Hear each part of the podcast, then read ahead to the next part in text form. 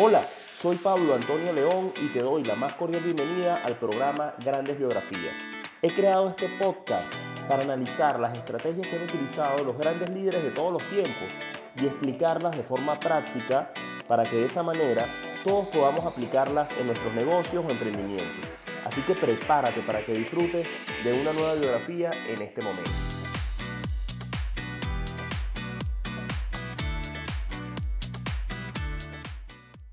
Un gusto compartir el episodio número 7 de mi podcast Grandes Biografías.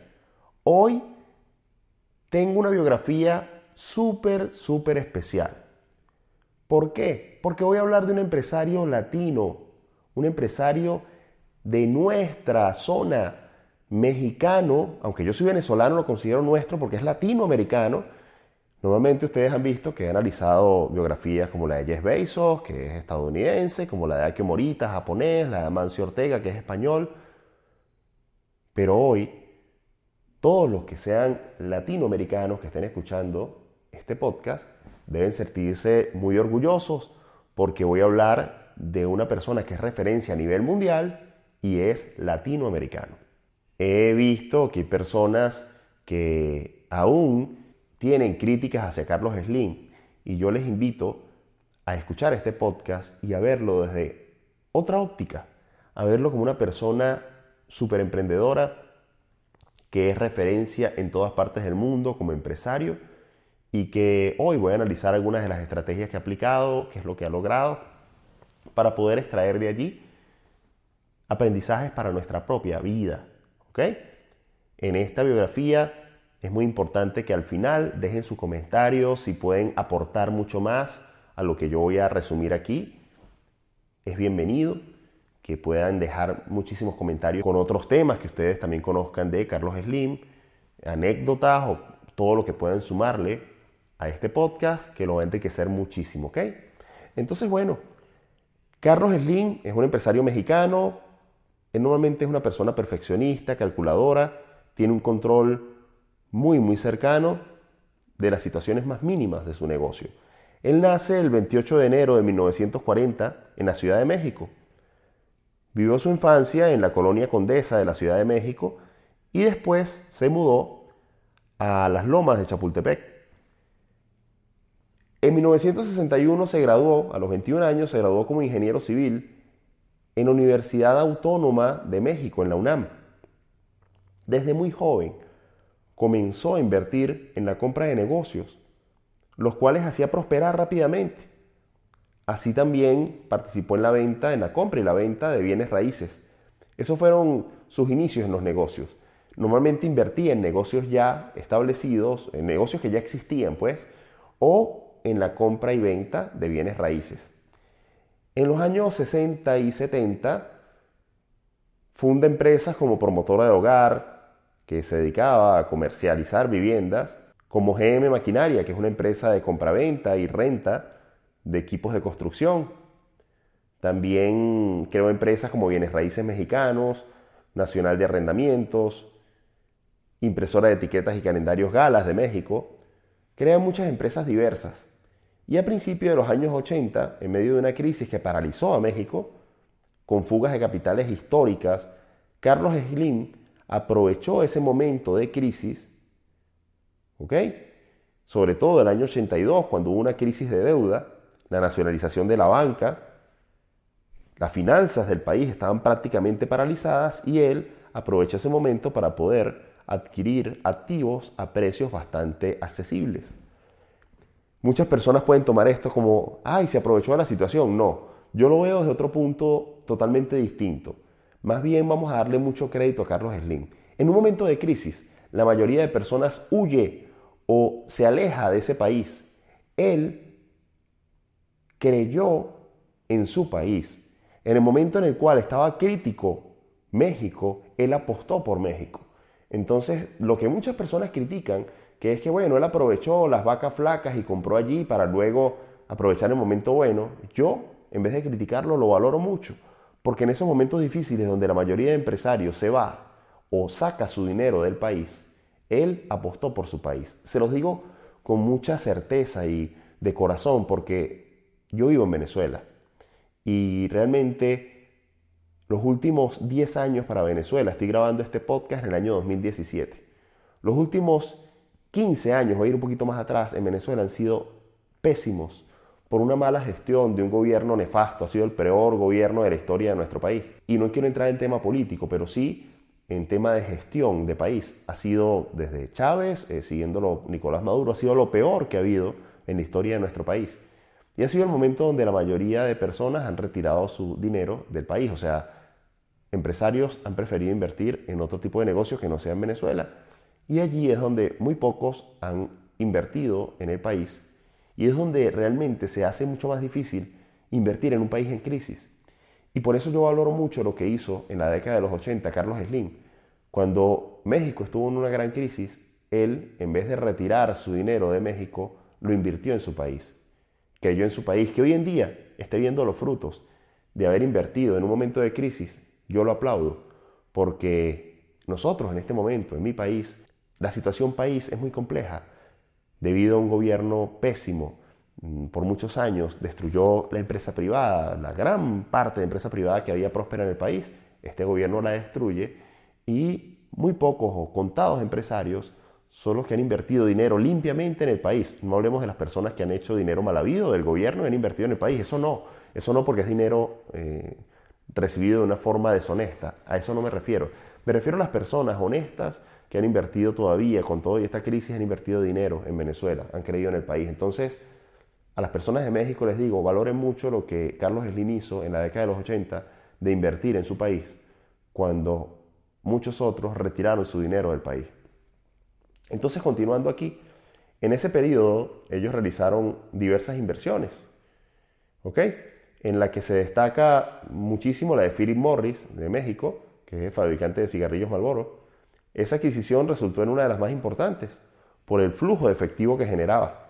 Realmente esa adquisición se volvió para Carlos Slim en su caja chica. Generaba muchísimo, muchísima liquidez para poder operar. Luego comenzó a comprar compañías importantes, entre ellas Ulera, El Centenario, Bimex, Hoteles Calinda. Eh, luego compró también un paquete de acciones accionarios de Seguros de México.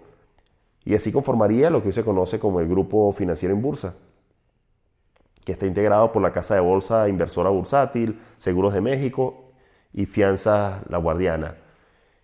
Entonces ya vemos que tenía un emporio de negocios muy amplio, o sea, tenía negocios de todo tipo y su característica principal es que supo comprar negocios en tiempos de crisis y luego potenciarlos.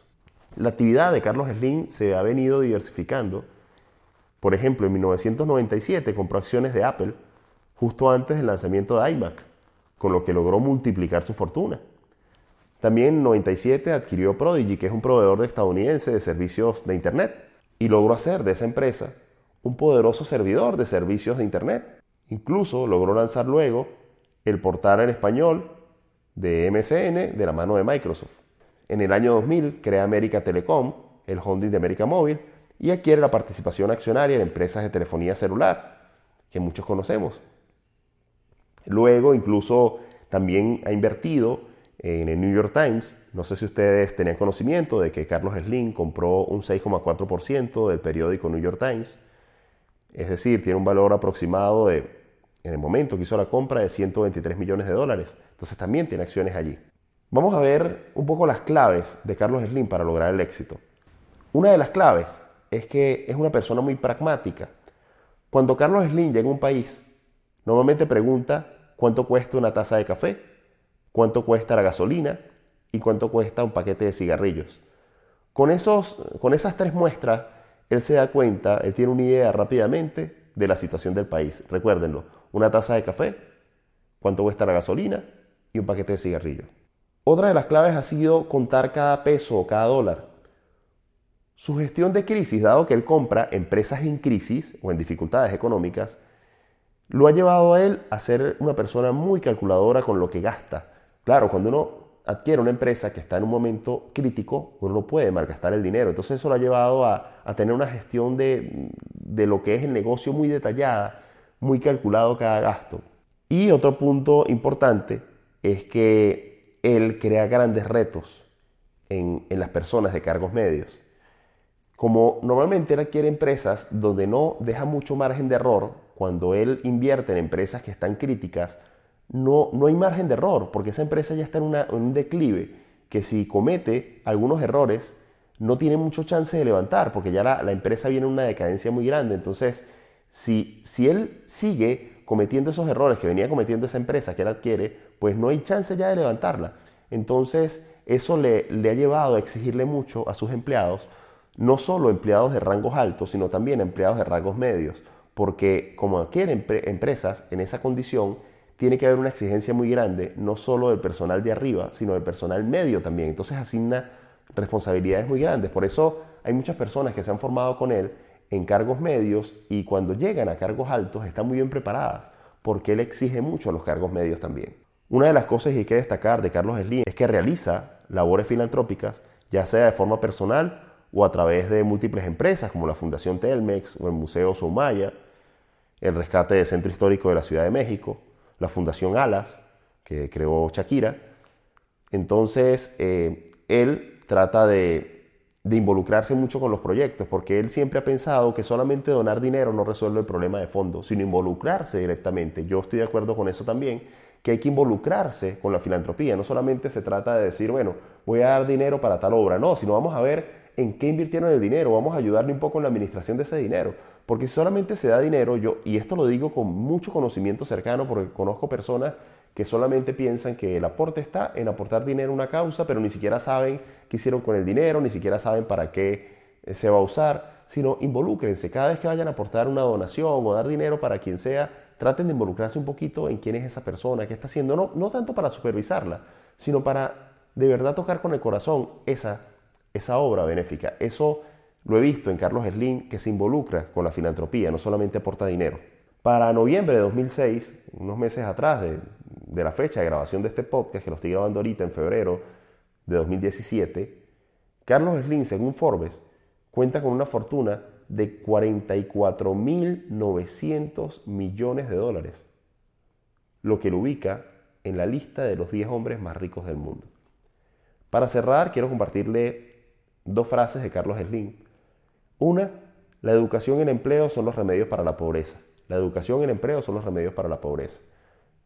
Comparto plenamente el tema de la educación, aunque no estoy de acuerdo con la educación tradicional de las universidades y los colegios, como se viene dando, está muy obsoleta a mi punto de vista, pero sí con la educación en general, nutrir el conocimiento, no solo a nivel de, repito, de universidades o colegios, no estoy hablando de esto, sino llevar conocimiento, democratizar la enseñanza. En Internet nos aporta una gran ventaja a todos los que queremos recibir conocimiento y compartir conocimiento se ha democratizado muchísimo. Una persona con conexión a Internet ya puede acceder a gran cantidad de información. Por eso yo considero que la educación hoy en día ha llegado a niveles que antes se pensaba que no podía llegar. Lo que tenemos que cambiar es un poco el chip de que no se depende necesariamente de un título universitario para lograr el éxito. Hoy en día pueden conseguir información mucho más valiosa incluso que la que consiguen en universidades. Y lo digo con conocimiento directo. Yo he aprendido mucho más en libros en conferencias que lo que aprendí en cinco años en la universidad. Entonces, hoy en día, usted tiene la posibilidad de educarse, de aprender muchísimo con libros, con conferencias, con cursos especializados en lo que usted quiera fortalecer a través de Internet. Aproveche esa gran oportunidad. Y la otra frase que quiero compartir de Carlos Slim es esta. Hay que imponer nuestra voluntad a nuestras debilidades. Repito, hay que imponer nuestra voluntad a nuestras debilidades. Qué importante es esto. Imponer nuestra voluntad. Muchas veces nuestras debilidades nos tumban. Queremos comenzar a hacer un negocio, pero el miedo nos detiene, o queremos hacer ejercicio, pero decimos, bueno, hoy no, porque tengo unas cosas que hacer, tengo la agenda muy ocupada y vamos posponiendo las cosas. Qué importante es que nuestra voluntad se imponga a nuestras debilidades. Todos tenemos debilidades. Hay cosas para las cuales no somos buenos, pero sobre ello debemos imponer nuestra voluntad. Quise compartir estas dos frases para cerrar lo que es el resumen de la vida de negocios de Carlos Slim. Esta biografía sé que se va a nutrir muchísimo de lo que ustedes pueden aportar. Es un empresario latinoamericano, tenemos que verle el lado positivo. A las personas que critican que Carlos Slim tiene un monopolio, que esto y aquello, estoy totalmente en contra de buscarle críticas. Hay una parte del libro Secretos de la mente millonaria de Tim Hareker, que si no lo he leído, le recomiendo leerlo, Secretos de la mente millonaria de Tim Hareker, que dice algo muy importante. Cuando usted ve a alguna persona exitosa o millonaria o con un carro espectacular, en vez de criticarla, o cuando ve a un millonario, mucha gente los critica. No, esta persona X, esta persona esto, esta persona aquello. Nunca critique a un millonario. Siempre que usted vea a una persona millonaria, trate de ver el lado positivo. Trate de ver que es un ejemplo para lo que usted quiere lograr.